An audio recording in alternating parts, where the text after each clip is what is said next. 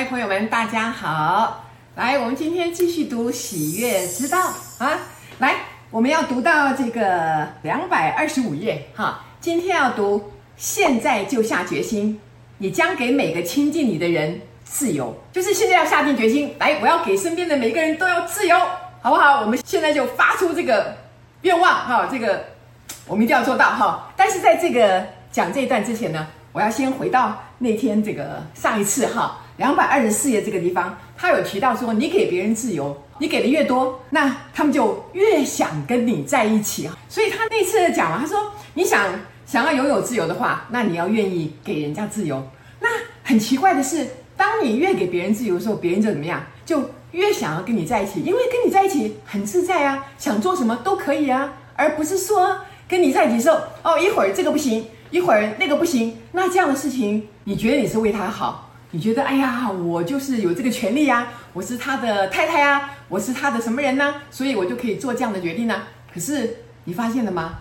当你越阻止别人做些什么事情的时候，别人就躲着你，闪着你。好，为什么？接近你就有很多的不不不会发生，懂我意思吗？哈，所以很棒啊。所以他说，你剥夺了别人多少自由，就等于剥夺了自己多少的自由。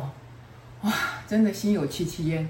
哦，想起来以前年轻的时候哈，结了婚嘛哈，不懂嘛哈，就很怕这个呃老公被这个外面的这个呃事情诱惑啦，就每天就这个打电话抠他呀，约束他呀，立了很多规定啊，这个不行那个不行，结果呢，结果呢，哈，结果就是婚姻一团糟，好不好？那这个吵架吵不完，好不好？那那时候也很困惑，怎么搞的？老公怎么那么难管呢？为什么生活这么的艰辛呢？为什么人这么不值得被信任呢？结果原来问题通通出在自己的身上。哦，你越想绑住对方，对方就跑得越远。那你越给对方自由，对方就越容易靠近你。哇，还好哈，终于在我五十岁之后哈，有机会跟这个大师来学习了哈，接触到新时代的思想，好，从此生命就改变了。各位朋友，真的这本书是宝书哎哈，那。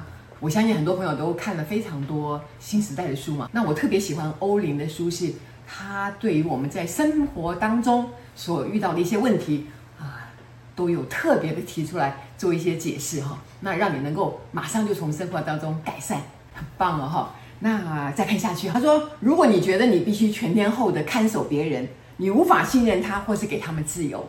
你就与他们一样陷在牢笼里面了。好，他说：“你们许多人丧失了自由，是因为你们那么严密的看守那些你不愿意别人拿走的东西，好像你看守住，他就不会被拿走了。事实上，你忘记了每个人都有自由要做自己啊。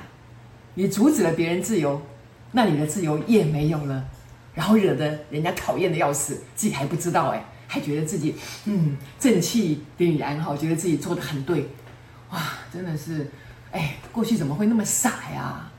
怎么会这么笨呢？天哪，还好读到了新时代的书哈，太厉害了哈，很幸福哈。所以他说，你们可能以这样的一种方式，哈，守着你们的配偶、你们的财物，还有你们的孩子或是家庭。以至于你们将花更多的时间花在保护他们，而非寻求自己的成长。因为过度关心别人嘛，就怕自己的东西被拿走了，所以一直盯着，一直盯着，一直看。结果你忘了自己的能量应该回到自己的身上，好，应该去关心自己，让自己成长啊。所以那些荒废的岁月，其实说起来也是没有荒废。为什么？因为没有经过过去那些痛苦事情的这个比较，你很难相信你可以选择另外一条路。这就是为什么常常置死地而后生嘛。那以前那些痛苦，能够帮助你回来，说啊，那个方法是不对的，我不要再用那个方法了。我已经用了那个方法几十年了，可是我都没有得到我要的东西，所以现在我要选择走这条爱自己的道路。各位了解吗？没有一条路是白走的，而是我们必须经过的。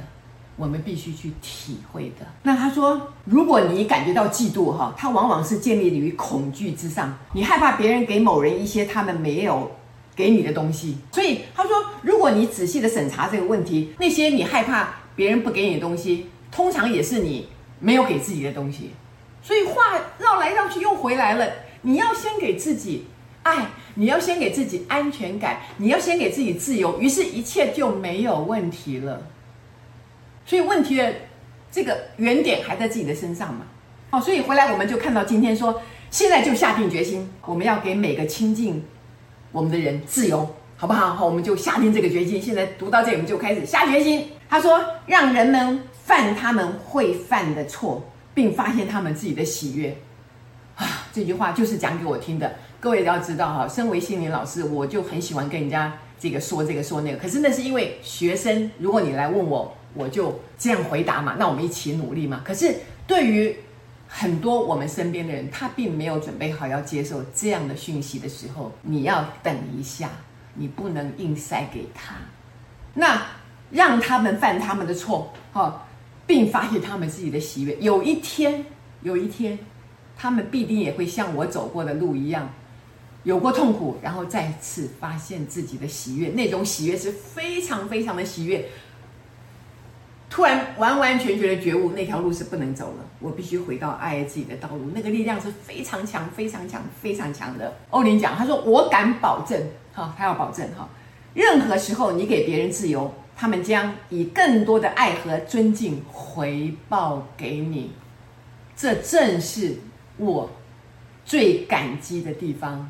若不是因为我看到了这些大师们的书，走上了这条路。”我永远不知道这些事情可能发生在我的身上，这么的自由，这么的美好。因为当你给别人自由的时候，他们会以更多的爱和尊敬回报给你。那我必须守住自己的本心，在我自己身上看就好了。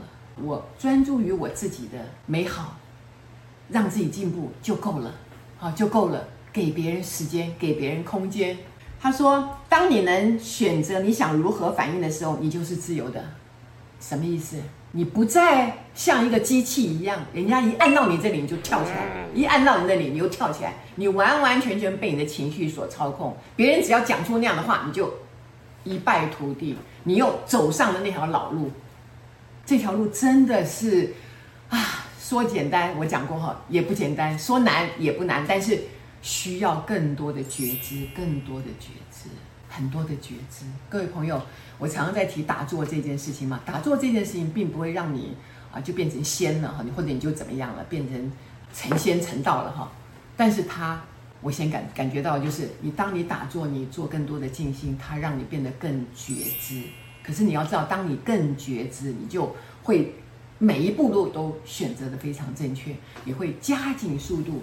往你要去的路啊、哦，大幅的迈进，这就是打坐的好处。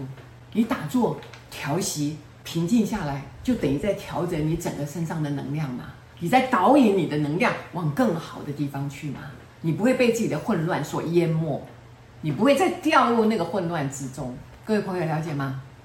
所以。这真的是一个很棒的书诶，前面这边还有一小段，我想再重复一下，在这个两百二十五页的这个前面，刚才我讲到这个很多人因为嫉妒嘛，所以就想管控嘛，因为你的那个不安全感，想要管管管管住对方。他说，嫉妒使嫉妒者和被占有者双方都失去了自由。如果你给了自己所需要的，啊，不论是关注、爱或别的什么东西，那么你便不会感到嫉妒，因为你都有了，你何必嫉妒呢？因为你太满意了。啊，我都有了这些，你你我你给别人，我也没有很嫉妒了。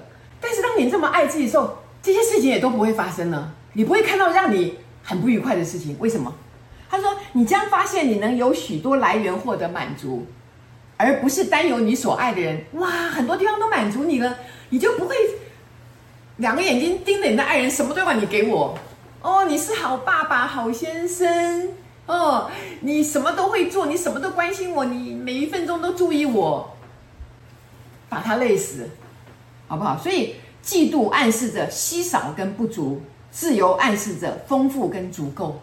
哇，唉，感谢，感恩，很受教，真的很受教。再说一次，嫉妒暗示着稀少跟不足，因为你没有，你担心；但是自由暗示着。丰富跟足够，当你给自己很多丰富、足够的爱以后，你发现真正的自由来临了。朋友们，我们一起努力，好吧？谢谢大家，谢谢。